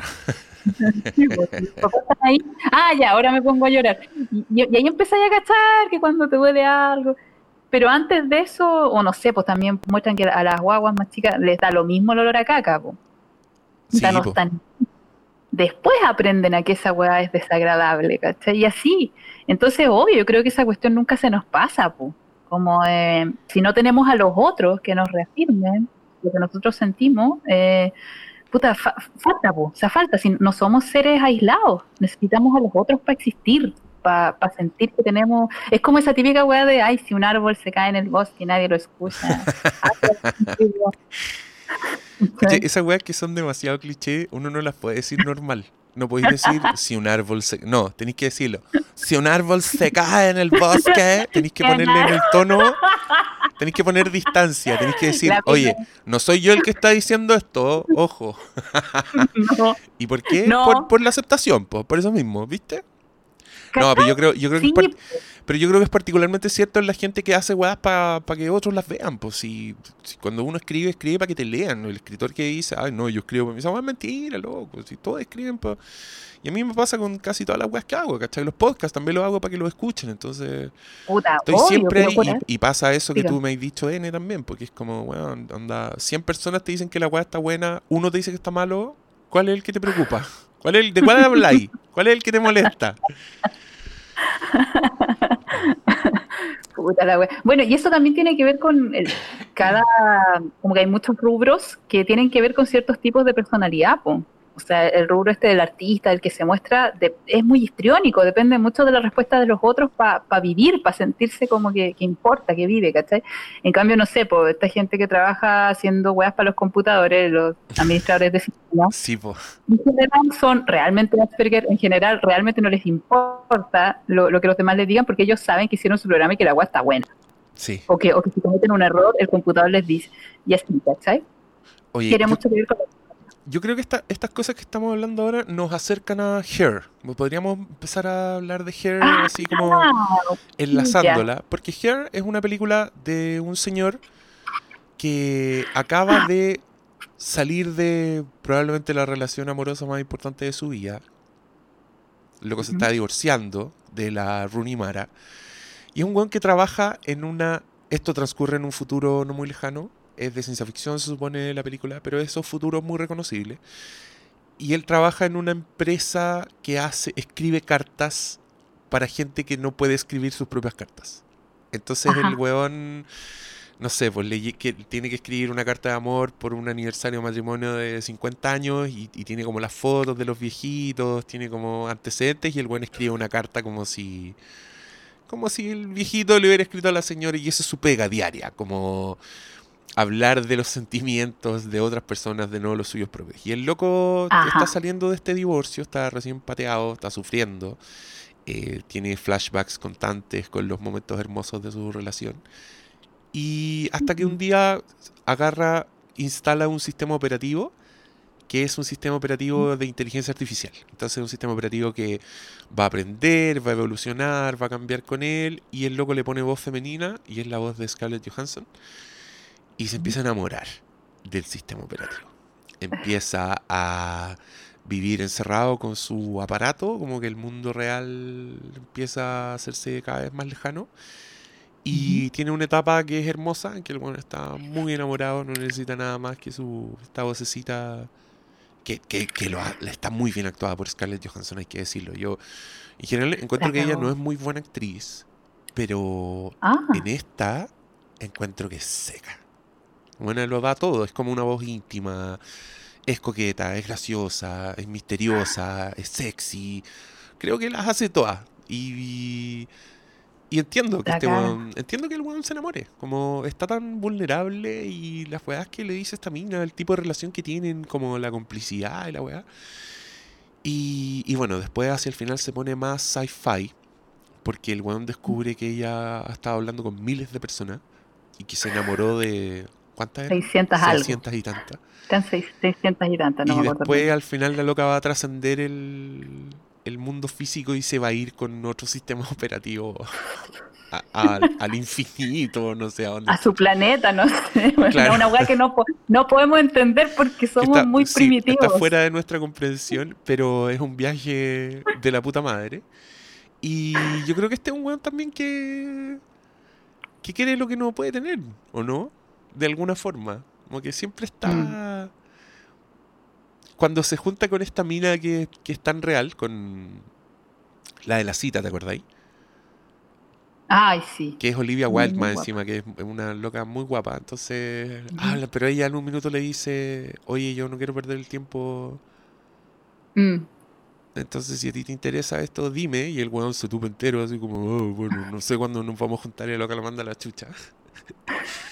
Es como un weón que se está saboteando solo, que le gusta el sistema operativo, que empieza a no tener interacciones con la gente. No sé, no sé si estoy haciendo bien el, el Ah. puente en verdad. No, me, me, me, me gusta porque con el resumen que estáis dando, estáis dando a entender mucho tu visión acerca de la película. O sea, como que este, este gallo se une, o sea, se enamora de Samantha porque no puede establecer una relación como de verdad. ¿Tú, tú pensás lo que piensa la ex? Yo creo que yo creo que sí, creo que un poco sí, pero al mismo tiempo creo que la película es súper metafórica de, las de todas las relaciones amorosas. Creo que el weón pasa por bien. creo que el weón pasa por todas las etapas que pasa ahí en una relación normal. O sea, normal en el sentido, no con un sistema operativo, ¿cachai? Pasáis por la etapa donde todo es hermoso y llega un minuto en que te dicen en verdad estoy enamorado de 600 hueones, como a todos nos ha pasado en algún minuto. ¿A quién no le ha pasado? ah? ¿A quién no la pa- Pero No, el, equi- igual- el equivalente de eso, porque siempre hay alguna hueá de mierda que te caga la onda, pero... Como que el, el otro, el otro cambia, evoluciona. Bueno, esa weá que el otro evoluciona y tú no. Y tú te caes donde que te- mismo ahí. Y tú te quedas donde mismo. Como si te hubieran sacado la alfombra debajo de las patas que hay ahí. ¡Pa! ¿A qué- esa wea sí que a quién no le ha pasado. ¿Ah? Sí, ¿viste? Que, sí, como que te trascienden Pero de en- manera en- en la metafórica y acá lo hicieron de manera literal. No sé si a ti te pasó, pero cuando llega y la loca le dice eso al weón, es tan terrible. Como que tú ya estás ahí en los zapatos del weón, entonces Todo el rato. duele demasiado. Y la loca, claro, está, está en otra, está en otro plano existencial, es perfectamente normal. Que estoy enamorada de 600. Obvio, pues, weón, si hablado con 10.000 personas, obvio que encontraste 640 weones increíblemente fascinantes. Oh, es que- mi, mi- la, vi, o sea, no la vimos juntos, la vimos en, en- en momentos separados, pero mi, mi pierno también la vio. Y él me dijo esa weá, así como, oye, pero ¿cómo no iba a cachar el weón? Que la mina se, le, iba a pasar eso si ella está en otro nivel y iba evolucionando constantemente. Y a mí me pasó lo que tú decías, a mí me, me partió el corazón, Samantha. Yo estaba así muy, yo era muy team, team tío Thor. Sí, pues completamente. ¿Cómo iba a cachar yo? ah? ¿Cómo, cómo íbamos a saber? Nada hacía presagiar. Nada, sí, a presagiar. Pues sabéis que vi en, en uno de los comentarios de la gente en internet, vi que uno la comparaba con 500 días de verano, ¿Ya? 500 Days of Summer, en el sentido de que se muestran como protagonistas a hombres débiles, como antitestosterónicos, que son como buenos tipos y toda la cuestión, pero que no se quedan con la protagonista. La, la protagonista es como perfecta, adorable, inteligente, es graciosa, es rica y es inalcanzable. Claro. ¿Eso se da en varias películas o es, es como ya un, un, no sé, un trending, una, una hueá común? O Puta, yo creo que, yo creo que lo que, mm, no sé si se da en muchas películas, pero en estas películas, en esa película en particular, yo creo que te está hablando de, de una etapa en tus relaciones amorosas en que no querís dejar ir porque en tu cabeza hay una wea idealizada que no existe, ¿cachai? Que yo creo que eso es lo que pasa con... Oh, qué excelente, sí. Es que eso es lo que pasa con, con Summer, que todo el mundo putea a Summer y dicen que es una mala persona y la weá, pero yo encuentro que el que la está cagando ahí es el weón. si El loco se queda pegado en una Mm. weá como. Porque. Yo creo que a mí eso me pasó con mi primera polola, que me pateó y yo me resistí durante meses y lo pasé como el hoyo. Mm.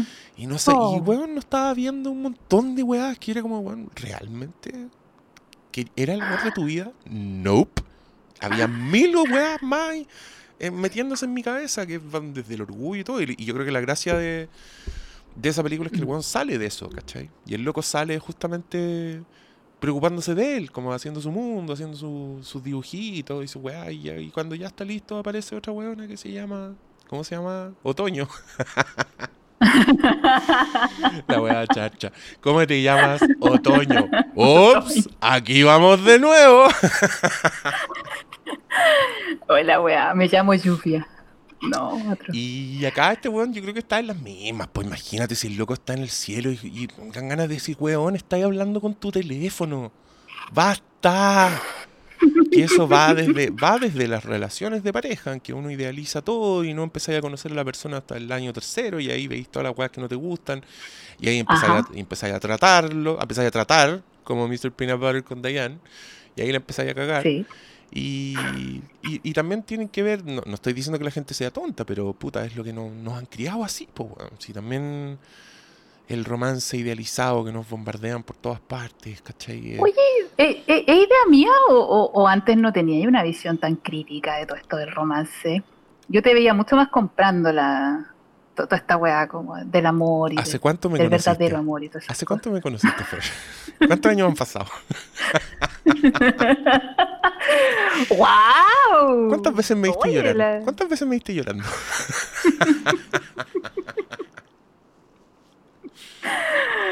Weón, me, me, me gusta esta, No, es que esta yo creo que, yo creo que tú fuiste Esto creo que lo contamos en un podcast, pero yo una vez te dije, estábamos hablando de la última historia de Relato Salvaje.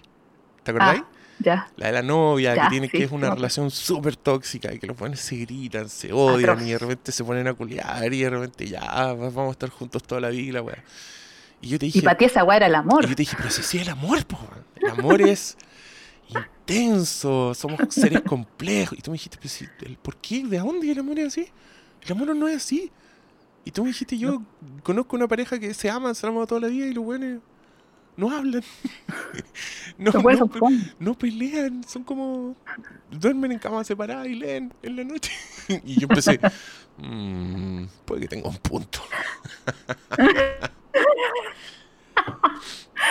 ¡Wow! ¡Wow! No, pero ya, es que ahora estamos hablando específicamente de estas dos películas. Pues yo creo que igual estas dos películas te, te dicen eso finalmente. Igual estamos hablando del, de- de- del universo propuesto por estas películas.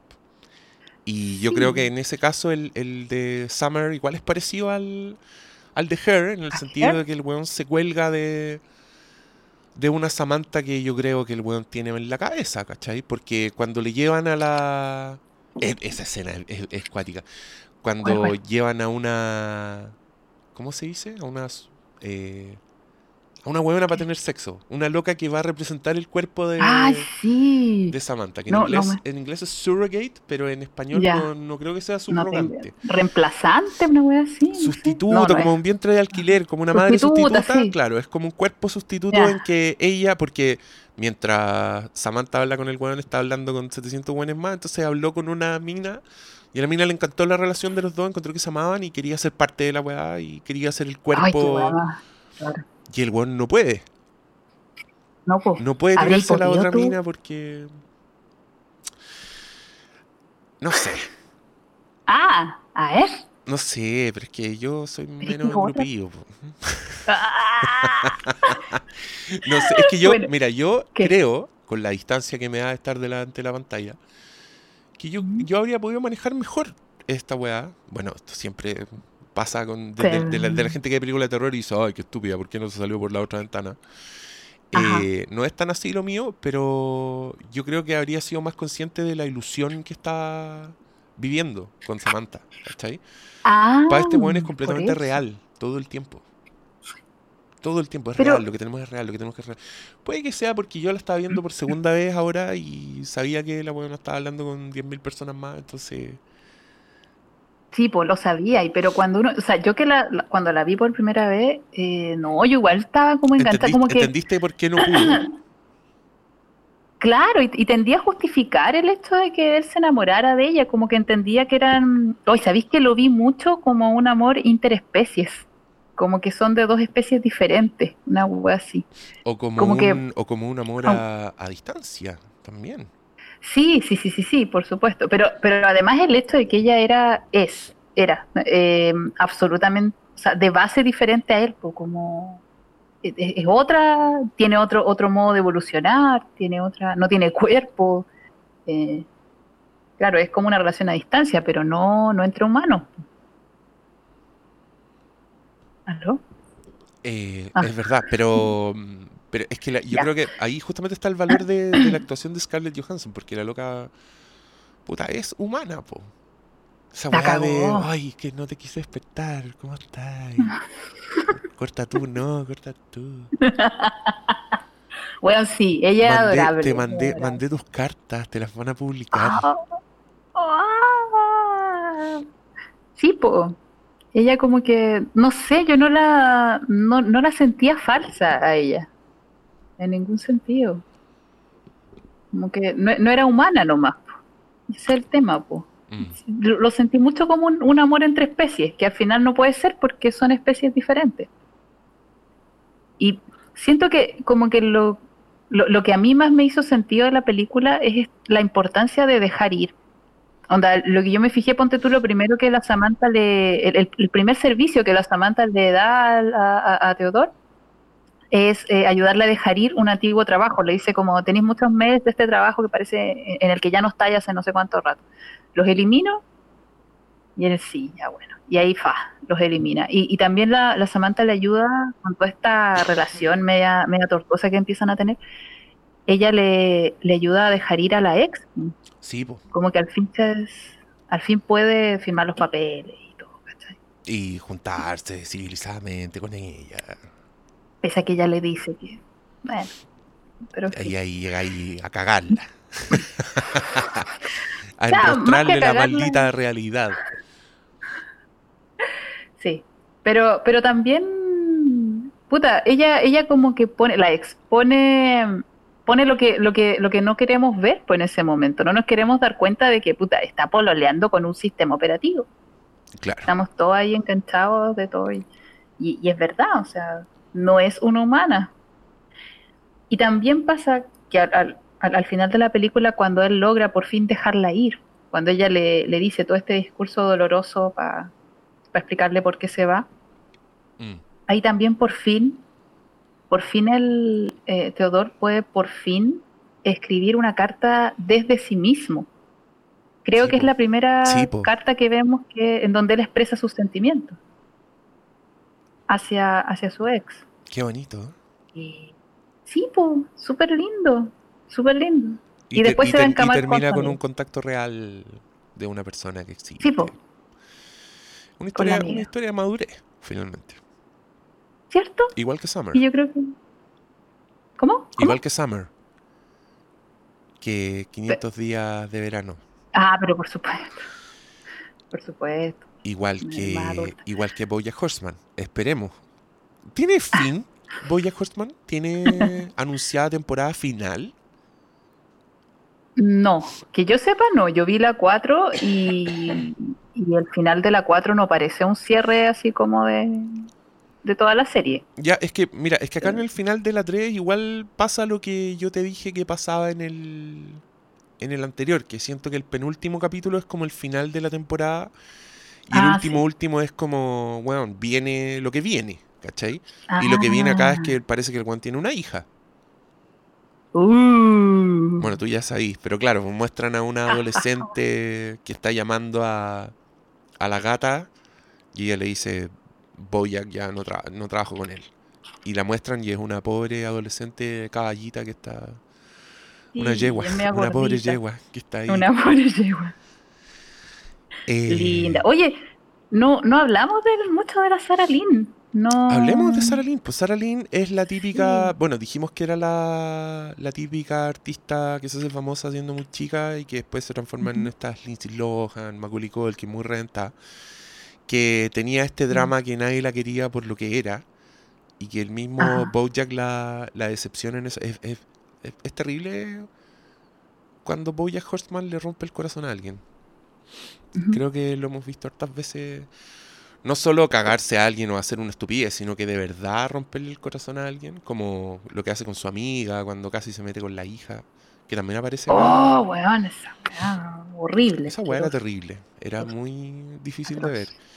Y bueno, lo que le hace un- lo que le hace un poco a la directora y lo que le hace finalmente a Sarah Lynn, pues que al final el weón la saca de su.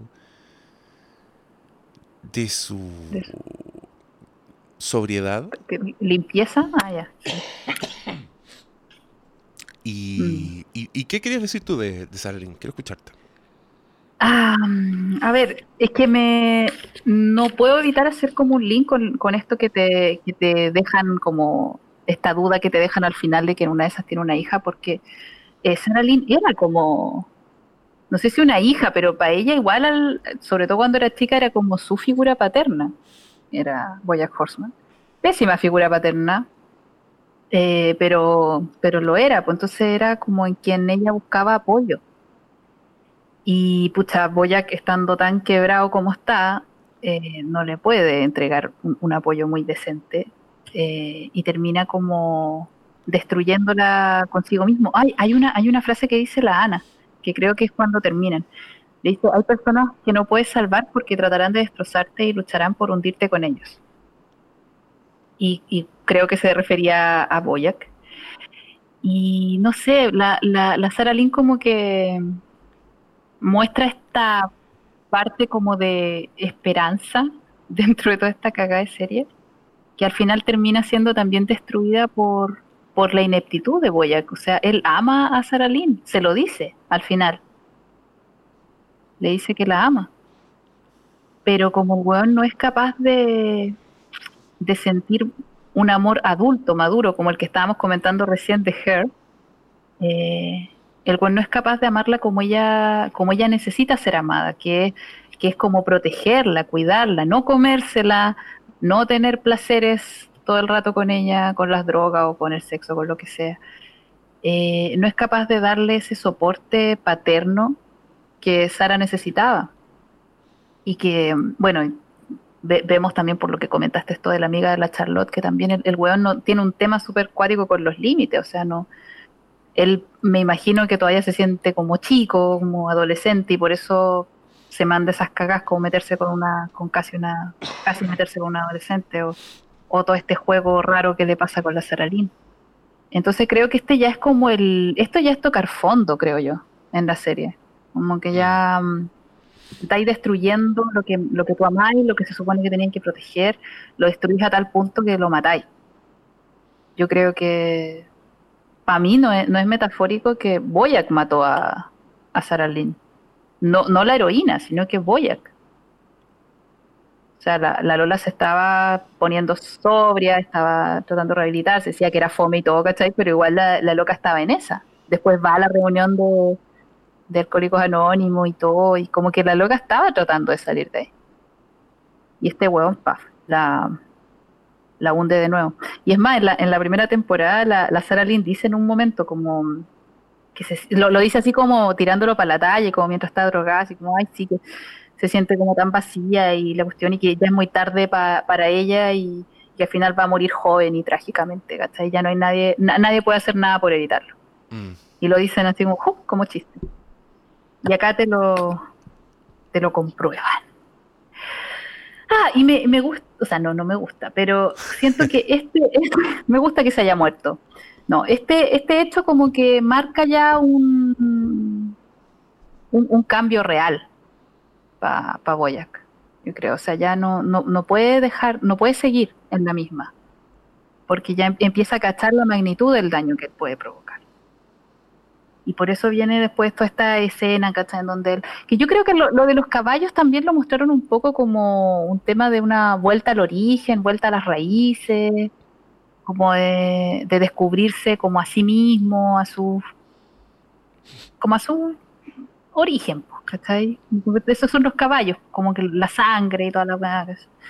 Aunque yo creo que ese es un poco el, el mensaje que al menos a mí me quedó con el final. Como ella, anda, tú eres el problema. Ah, Todd le dice en un momento, anda, tú eres todas las cosas que están mal contigo. Porque además, bueno, no lo mencionamos, pero Boyack se acuesta con, con Emily, que si bien no era novia de Todd, eh, tenían como onda desde hace Sí, po. tiempo. Sí, Y, es- y Boyack se la come, tienen sexo y toda la cuestión, y cuando Todd ya se entera, el, Todd, Todd se niega a, a perdonarlo, como siempre lo ha hecho. Y le dice, pues tú eres, tú eres todas las cosas que están mal contigo.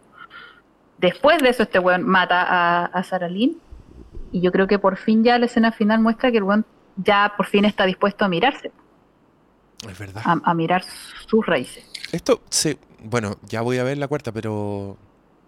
¿Mm? ¿Es la cuarta más densa? Porque me cuesta pensar que. Que lo saquen tan fácil de- del estado en el que quedó en la tercera. Pues igual, como tú dijiste una vez, igual es una serie como bien pegada con las consecuencias. Entonces debiera ser un. Debiera estar en bastante mal estado el protagonista. Sí, pues, obvio. Y no, no, yo no... Ya lo veremos. Y, y todo anuncia que no es, no es heterosexual. Ay, sí, qué lindo, a mí me encanta eso. Oye, Me- estaba, me- me encanta. estaba pensando en la imagen de los caballos. ¿No será también una imagen de, de pertenencia? Como que a este weón se le olvidó un poco quién es. Porque Bojack Horseman no se junta con caballo. en la serie. Ah, ¿Cachai? De hecho, una buena pista si el weón tiene una hija caballo. Porque aquí son puros caballos con caballos, ¿cachai? Entonces puede que el- toda esta lectura que he estado haciendo yo de la libertad, del caballo salvaje, weón, en verdad tenga que ver con... Esta es mi gente. Y, y yo no soy parte de mi gente. ¿Cachai? Yo le he dado la espalda a esta weá. ¿Se- ¿Tendrá que ver con eso? Mm. Pucha, sabes que yo creo, yo creo que le estáis apuntando súper bien, porque, porque ¿cuál- ¿cuáles son los motivos por el que, por los que él también le ha dado un poco la espalda a su gente? O sea, es cosa de ver la historia de familia que Claro. tiene. Y aquí te, te voy a spoilear un poquito la, la cuarta temporada solamente para explicarte eso, que te empiezan a mostrar eh, el origen, De Bojack. Ah, Ya. de, de dónde salen todos estos, estos traumas, con la mamá y todo eso. Ya. Bueno. Entonces, sí, está, está interesante. Creo que ya hablé de todo lo que yo quería hablar. Solamente al- alguien me dijo que no hemos hablado nada de Princess Caroline. Nah, pero- pues sí hemos hablado de Princess Caroline. Sí, hablado la, de- la hablamos. No, no, Yo ¿Mm? reconozco que en esta temporada debe haber sido el personaje que más me gustaba ver. Como cuando cortaban y veíamos algo de Princess Caroline, yo decía, ah, qué buena. Esto, esto sí quiero verlo. No sé, me gusta su historia. Creo que es súper ¿Sí? buen personaje. Sí, es un personaje que no es tan nihilista, que no se manda tantas cagadas, que cuando te muestran, es súper tierno cuando muestran los flashbacks y está ella vestida a la moda de la época. Igual es gracioso cuando cu- las weas que hacen para decirte que está ahí en otro año, como ponen la como las radio y... canciones. No, pero los buenos son súper conscientes, como que ponen la radio y en este año, que es el 2007, están pasando estas cosas. Recuerden que es 2007. Es la raja. Sí, Sí, está bueno. está. Buena. No, pero sabes que la, la Princess Caroline sí es adorable en ese sentido, pero yo creo, yo creo que es una de las más autodestructivas. Ah, en serio. O sea, ella se, se obsesiona con esto de tratar de arreglar. Bueno, en un capítulo lo dicen expresamente, que ella se obsesiona con eh, tratar de arreglar a los demás por- para no hacerse cargo de ella misma, de las cosas que están mal con ella misma, que es cuando ella, eh, cuando pasa todo esto del restaurante, que queda la cagada y ella se tiene que ir porque ya no, no le va a seguir ayudando a Boyer. Además que él la despidió. y después se Eh, vuelve. y pero, en la radio, Sí, pues. No vuelvas, Princess Caroline. rompe tu patrón. Y la buena vuelve y todo, y, y lo ayuda, y le dice cosas súper buenas a Boyack y todo, y después le dice, ya, porfa, dame seis meses más para seguir acá. Y el Boyack Sí. le dice, Es verdad. ¿cachai? Y la buena sigue ahí, es terrible. Pero es, ¿será de autodestructiva o será porque la loca en verdad quiere hacerlo todo bien? O sea, la loca quiere hacerlo todo bien, y en el intertanto se autodestruye. Eh, Pero, pero cuando ella se vuelve, ¿tú crees que lo hace porque en verdad secretamente se, se quiere destruir o porque de verdad cree que ahora puede hacerlo bien? Yo creo que lo hace para no quedarse sola consigo misma y darse cuenta de la cagada que tiene adentro. Prefiere ver la cagada en los Ah, eso. ya, Sí. ya, perfecto. Ya, pues. Ya, amigo, ahí hablamos de Princess Carol. Oye, este es el, más, es el más largo que hemos hecho, así que cortémoslo Oye. al toque, porque creo que hablamos harto de todo. Ya, chao. Y no, cuéntale a los auditores dónde encontrarte si quieren usar tu ¿Cómo? sabiduría. Cuéntale a los auditores dónde Ah, encontrarte. Da tu Twitter y tus mails y esas cosas. ¿Cómo que no lo hacía? Eh, bueno, me pueden encontrar en el Facebook. Mi nombre completo es Jennifer Vergara San Martín. En el Twitter soy Fer Psicóloga. Eh, ¿Qué más? ¿Qué otra cosa más hay? Fer Ah, psicóloga escrito con Fer PS, Fer Psicóloga. Fer psicóloga, ya saben ya. Ya está hecha, así se dice. Y, Y el correo es f de corta san martín arroba gmail.com. Arroba. Ya pues, ya pues Fer querida, muchas gracias por esta conversación. ¿Qué hora es allá ahora? Ahora mismo son las 7, 10 de la tarde. Oh, acá son las 11 de la mañana. Ya. Ah, ya. Eh, disfrute, eh, yo me pongo a ver la cuarta temporada y volvemos. Agreguémosle otra película después, esto por, por definir. Aceptemos Ah. Veamos todo sugerencias. que Déjennos Es que- sugerencias, no, nos han sugerido hartas cosas. ya. Pero dejen ahora, pues, en, este, en, en este mismo déjenos de qué le gustaría hablar que le agreguemos a la, Ahora- a la conversación de la cuarta temporada de Bojack Horseman. Ahora sí que sí. Ahora sí que sí. Si Oye, no le hacemos caso, no se enojen. Igual te, te digo al tiro, ¿ah? nos eh, han sugerido la película Hannibal, o esa es una serie, Es una Hannibal. serie, Hannibal, sí. Yo no estoy tan de Ah. acuerdo con esa recomendación. que se va por la, Es la que- cuestión. es no, recomendado Hannibal- Fire, ¿no? No, pero yo no quiero desaprovechar tu, tu mindset. Pero bueno, igual eh, anunciamos que vamos a grabar un capítulo con la Catalina sobre Wild. Wild Country. Sí. Wild, wild. Eso Ya. se viene en el futuro. Pero ahora lo que quiero es encontrar una película para pegarle a... Porque creo que estuvo bueno haber agregado Her. Pese a que me acordé a última hora y terminé viéndola muy temprano en la mañana. Ahora no lo olvidaré. Jafer, muchas gracias por todo. Eh, pásalo bien y nos vemos en el próximo. Chao. Eh,